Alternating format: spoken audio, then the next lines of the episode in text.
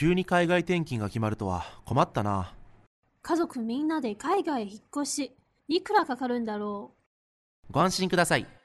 日通の海外引っ越しは一人一人に合わせた安心確実なサポートをワンストップで提供します。え梱包もお任せしていいの？う。お、意外と安いな。お電話番号は021-6115-5728無料でお見積もり中です日通頑張るママの心のビタミンママサプリ。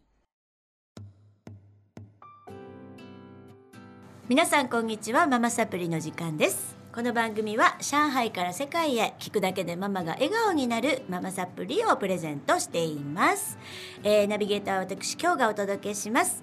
今日も先週から引き続きまして、えー、しんさんと愛ちゃんのご夫妻にお越しいただきまして夫婦についてちょっと、えー、語っていきたいと思います。今日もよろしくお願いします。はい、よろしくお願いします。はい、先週はねめっちゃ大爆笑でしたけど。ありがとうございます。大爆もう笑。本当に面白い。本当にねあのいい番組になったと思う。よかった。そんな激しいことが行われてる夫婦に見えないんだけどうんうんちょっと愛ちゃん激しいですね、ねえよく帰ってくるな家に帰ってくるなと思うぐらい。うん。私激しい殺されかけて殺されかけ ねで、えっと今までずっとこう妻がね、はい。まあ、お皿飛んできたり、飛び蹴りされたり、物干し座をぶつぶつけられたり、家出したり、あの詳しくお知りになりたい方は先週の番組聞いていただきたいと思うんですけれども本当に激しいあの、まあ、子育てしてると大体女性は機嫌が悪いんですけれども逆に機嫌がいい時があるってありますね。さっきおっしゃってたんですけど、どういう感じですかね？あの それは。特に子供が小さい頃に、うんその。まあ、大概にしてこうイライラ大体してるんですよねあの微妙な空気っていうのがあったりしたわけですよ当時、はいあのもう十何年前に、うんで大体微妙な空気なんですか？大体毎日、えーほぼほぼ。ほぼほぼねねうん、ほぼほぼ九十九十何パーセント。うんところが何日かに1回ぐらいの割合で ものすごく機嫌がいい時があるんですよね。であのーまあ、ちょっと他の方との比べ比較がわからないんですけども、あのーまあ、私なりに考えると妻は割と喜怒哀楽が激しい方じゃないかはい、もう聞いてる人たち皆さん思ってらっしゃると思う。んですけ。ども、あのー結局その喜怒哀楽の今日は何来るかなみたいな。大体怒りが大体来ることが多いんですけども非常にその機嫌がいい時っていうのが帰るとうん。あるんですね。これびっくりするぐらいにどんな感じで機嫌がいいですか？えーっとまずその例えばご飯とかも自分のね好きなものが必ず作られてたりとか帰ってくるなりあのね世の世のドラマであるお風呂にしますか なんとかにしまえ、すかそんなのも言う。そういう急に。昨日までカリカリして物干し飛んでたのに今日はお風呂にしますかって。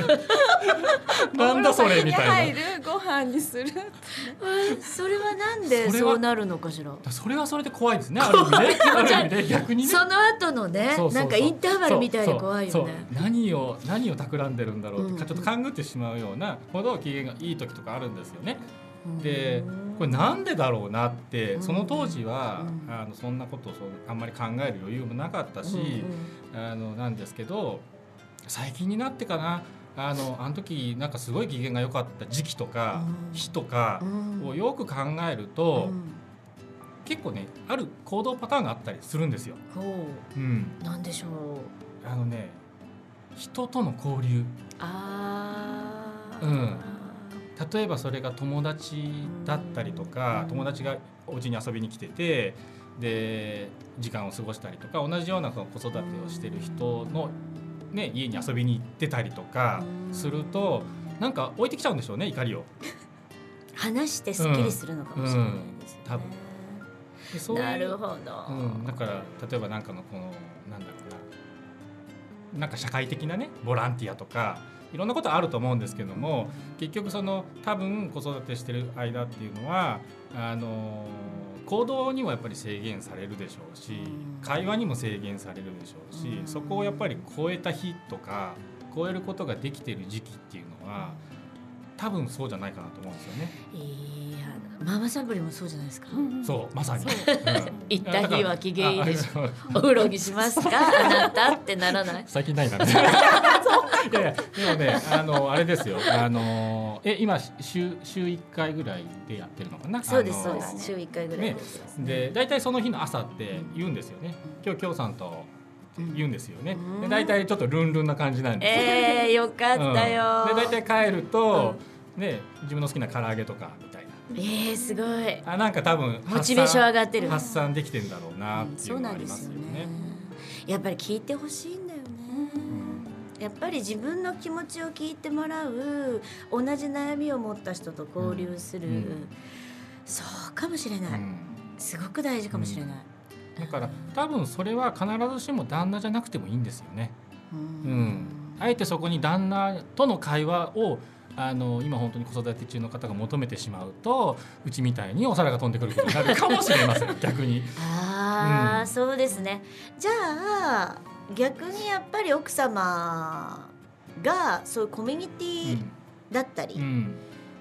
働きに行くとかもうん、それも一つの方法でしょういいいねですね。うん、子育てをしなきゃいけないその家でのそのすごく狭い範囲での環境に身を置いてると思われるのでそこから何か一つ飛び出れるものが少しでもあればあの奥さんというか、まあね、その子育て中のお母さんっていうのはあの、まあ、元気になれるというかねあの気持ちがちょっと変わってくると思うんですよね。うんうんそうするとなんか子育てを妻に任せっきりでちょっと申し訳ないけど仕事に逃げようっていう旦那さんの罪悪感も消えるんじゃないかなと思います。はい、うん。おっしゃる通りだと思います、だからね私も講座でいつも言ってますけどお母さんが満たされないと、うん。結局子供のことをコントロールしたり、うん。旦那をコントロールしたり命令したり、ん。物干し座を投げたり、うん。飛び蹴りしたりとかなるわけじゃん？ね。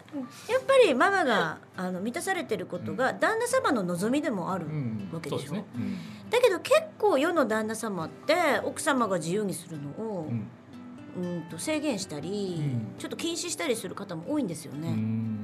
うん。だからちょっとそれはなんかちょっと違うかうなん。って思っていて、うん。そこまあそのね禁止って言っても度合いのいろいろな問題があるでしょうけども、あのおそらくその旦那さんご自身が、えー僕自身もそうなんですけども自分自身がこう自由になれる、うんえー、ふうに考えると当然そのね自分だけが自由でうん。さんは不自由っていうことうん。はそれはちょっとね平等ではないんで、うん。自分も自由になるという価値観からその奥さんにもそのいろんなことにこう挑戦してもらうとか、あの今の環境以外のことがこうできるような場を作ってあげるとかそういうのは必要じゃないかなと思いますけどね。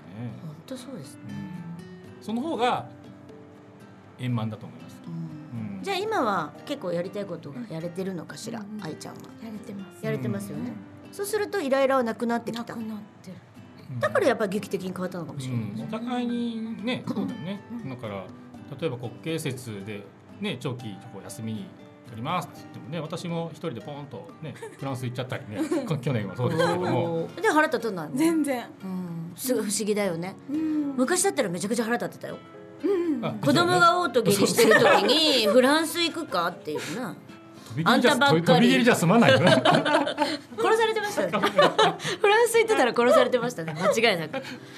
そうですよね。だからやっぱり根源はそれぞれが満たされていることうんかなと思いますね。でそれにやっぱり左右されちゃうのは子供なので、大人のその機嫌にねじゃあこれからも満たされていいご家庭を築いていただきたいと思います、今日はねあのー奥様の機嫌のいい気持ち悪い時っていうお話で タイトルで進めさせていただきました。また次週もあのお話をお伺いしたいと思いますので引き続きよろしくお願いします。それでは次週またお会いしましょう。さようなら。さようなら。ありがとうございました。この番組は日通の提供でお送りしました。